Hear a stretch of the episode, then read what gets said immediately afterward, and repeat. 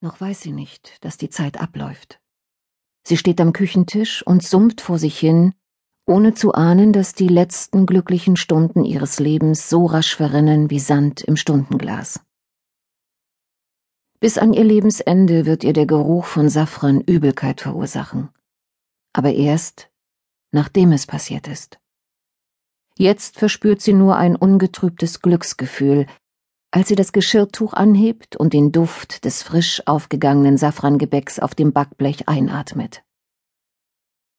Es ist der Sonntag vor dem ersten Advent, Totensonntag, und sie ist froh, dass sie so rechtzeitig mit den Weihnachtsvorbereitungen begonnen hat. Sie wird das erste Mal Weihnachten in ihrem eigenen Haus feiern.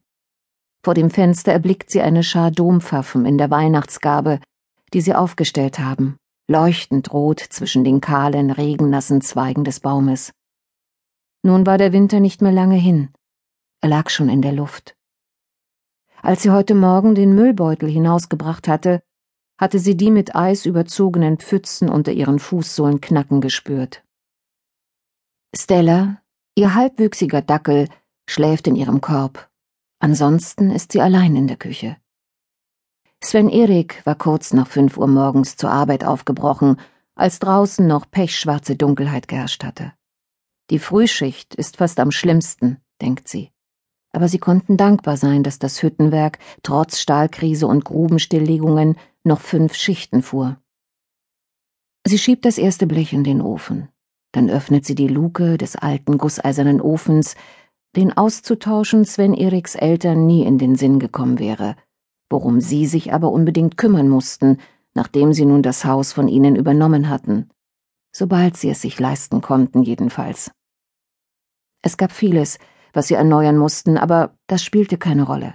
Im letzten Frühjahr, als sie auf dem Hofplatz gestanden und den Schneppern beim Nestbau zugesehen hatte, hatte sie ein solches Freudengefühl durchströmt, wieder auf dem Lande sein zu dürfen, dass es ihr vorgekommen war, als sei sie aus einem Gefängnis befreit worden. Die Scheite sind heruntergebrannt, und die Glut auf dem Boden des Gussofens flimmert nur noch schwach, ist kurz davor zu erlöschen. Sie seufzt, als sie sieht, dass der Holzvorrat neben dem Ofen aufgebraucht und der Korb in der Diele leer ist. Der Weg zum Holzschuppen drüben bei den Nebengebäuden auf dem alten Kuhstallhügel, wo die Scheune und der Stall schon viele Jahre leer stehen, ist weit Sie würde nicht rechtzeitig zurück sein, um das Blech aus dem Ofen zu nehmen und ein neues hineinzuschieben. Aber das Holz muss jetzt schnell nachgelegt werden, damit das Feuer nicht ausgeht. Die Kinder haben den Morgen in ihren Zimmern verbracht. Jetzt sitzt Camilla im Flur auf dem Boden und spielt mit ihrer Puppenstube, tief versunken in deren Miniaturwelt. Da sieht sie auf und lächelt. Das riecht lecker, Mama, sagt sie es riecht nach Weihnachten. Die Tür zu Michaels kleiner Kammer ist angelehnt. Er hört den Soundtrack zu Grease. Micke, kannst du bitte eben Holz holen gehen? Jetzt gleich, sonst geht mir der Ofen aus, sagt sie. Die Musik verstummt und ihr Sohn tapst auf Stricksocken in den Flur. Wenn's sein muss, sagt er mit Märtyrermiene und geht vor ihr die Treppe hinab. Sie sieht seinen Nacken zwischen seinen dunkelblonden Haaren aufblitzen, die ihm über den Kragen hängen. Noch so kindlich mit Flaum überzogen, dass sie den Impuls verspürt, ihn mit der Hand zu berühren, wie früher, als er noch klein war. Aber sie hält sich zurück. Er ist dreizehn Jahre alt und sehr auf seine Würde bedacht. In der Diele nimmt er den Korb in die Hand und schlüpft in ein paar alte Holzschuhe. Nein, nicht die Holzschuhe, Micke, Draußen ist es glatt und kalt, sagt sie. Zieh dir bitte richtige Schuhe an. Nach einem genervten Blick zu ihr hinüber entscheidet er sich für ein paar Gummistiefel und zieht sich die Mütze über die Ohren, die rotblaue mit dem missratenen Elch, die sie ihm letztes Jahr zu Weihnachten gestrickt hatte. Wie um zu unterstreichen, wie albern sie sich aufführt, zieht er sich auch eine Jacke an, die alte grüne, muffige von Sven Erik, wenn er zur Jagd ging. Die Hündin wird wach und kommt mit wedelndem Schwanz und auf dem Linoleum-Fußboden kratzenden Pfoten in den Flur gelaufen, eifrig und erwartungsvoll. Dumme kleine Stella, sagt Micke liebevoll. Ich geh nicht raus, um zu jagen, weißt du? Nur dein Herrchen zieht diese Jacke an, wenn er das tut. Aber beeil dich ein bisschen, sagt sie ungeduldig. Ich brauche jetzt ganz schnell mehr Holz für den Ofen. Sie hört die Haustür zuschlagen, als sie in die Küche zurückkehrt und gerade noch rechtzeitig das erste Blech aus dem Ofen nehmen kann, bevor das Gebäck verbrannt ist. Aber das nächste Blech, das nächste wird perfekt, nimmt sie sich vor. Noch immer ohne zu ahnen, dass der Sand unbarmherzig durch das Stundenglas des Schicksals rinnt, dass die allerletzten Sandkörner nun dem Nullpunkt entgegenrinnen, auf den Moment zu, der den Rest ihres Lebens in ein davor und ein danach teilen wird.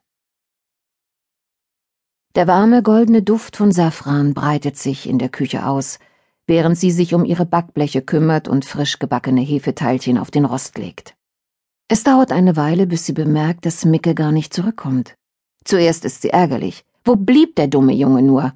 Er wusste doch, dass es mit dem Holz eilte.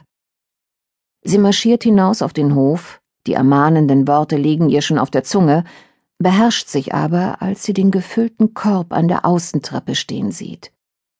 Also war er zumindest beim Holzschuppen gewesen. Sie nimmt den Korb mit herein und sieht im Vorübergehen, dass Stiefel und Jagdjacke noch fehlen. Sie legt Holz nach und müht sich mit Zeitungspapier und den Holzspänen ab, damit das Feuer wieder richtig in Gang kommt. Dann beginnt sie sich zu fragen, wo ihr Sohn nur stecken mochte. Er kann schließlich nicht zu einem Freund gegangen sein, nicht in Sven Eriks hässlicher Jacke und in den alten Stiefeln. Wieder geht sie hinaus auf den Hof und ruft nach ihm. Micke! Aber ihr Ruf klingt kraftlos und gedämpft, wie erstickt von dem regenfeuchten Novembertag. Es kommt keine Antwort. Sie geht Richtung Kuhstall und sucht nach ihm. Vielleicht war ihr Sohn plötzlich auf die Idee gekommen, in den alten Nebengebäuden Verstecken zu spielen, wie er es immer in den Sommerferien bei Oma und Opa getan hatte. Sein Fahrrad steht noch auf dem Hof. Als sie wieder in die Küche zurückkehrt, hat sie ein ungutes Gefühl im Magen. Ein faustgroßer Klumpen Angst sitzt darin, der für nichts anderes mehr Raum lässt. Auf einmal schnürt ihr der Geruch des frisch gebackenen Safrangebäcks die Luft ab, wiegt schwer wie der Gestank einer Schnapsfahne von Schweiß und billigem Parfüm auf einer überfüllten Tanzfläche. Sie weiß selbst nicht so ganz, was ihr solche Angst macht. Ein großer Junge von dreizehn Jahren kann doch wohl nicht einfach mitten am helllichten Tag verschwinden. Nach einer Weile ruft sie bei seinen Freunden an, aber niemand hat ihn gesehen. Stella, die ihr nachgekommen sein musste, ohne dass sie es bemerkt hatte, fängt vor der Tür zu kläffen an und kommt mit gesträubtem Fell wieder herein, als ob sie den Geruch von Angst wahrgenommen hätte. Aber bestimmt ist es nur ihre eigene Unruhe, die sich auf den Hund übertragen hat. Erst als Sven Erik kurz vor drei nach Hause kommt, melden sie sich bei der Polizei. Inzwischen ist Mikhail seit fünf Stunden verschwunden und der diensthabende Beamte auf der Polizeistation in Hamaros macht nicht den Eindruck, dass er eine größere Mobilmachung für notwendig erachten würde. Mittlerweile wird es draußen immer dunkler und die Stunden vergehen, ohne dass ihr Sohn zurückkommt. Und am nächsten Tag nimmt auch die Polizei sein Verschwinden ernst. Doch da ist es schon zu spät. Im Nachhinein während all der langen, schlaflosen Nächte, in denen sie daliegt und sich fragt, was nur geschehen sein könnte und wann und warum sie nicht selbst hinausgegangen war, um das verdammte Holz zu holen, da kommt ihr der Gedanke, dass es vielleicht schon zu spät gewesen war, als sie ihr Backblech mit perfekten Safranteilchen aus dem Ofen gezogen hatte, in ihrem letzten Moment ungetrübten Glücks. Aber das wird sie niemals erfahren. Denn Michael Granberg kommt nie wieder. Kapitel 1 Dorlana, Schweden Freitag, 3. September 2010 Es war immer derselbe Traum. Sie stand auf der Terrasse und blickte in den Garten, der dunkel und geheimnisvoll jenseits des Lichtscheins der hohen Fenster lag. Sie war in Rumänien. Die abendliche Sommerluft streichelte ihre nackten Arme, die rote Seide des Kleides knisterte weich und kühl auf ihrer Haut, als sie in die von Blütenduft erfüllte Dunkelheit trat. Es dauerte nur einen Sekund.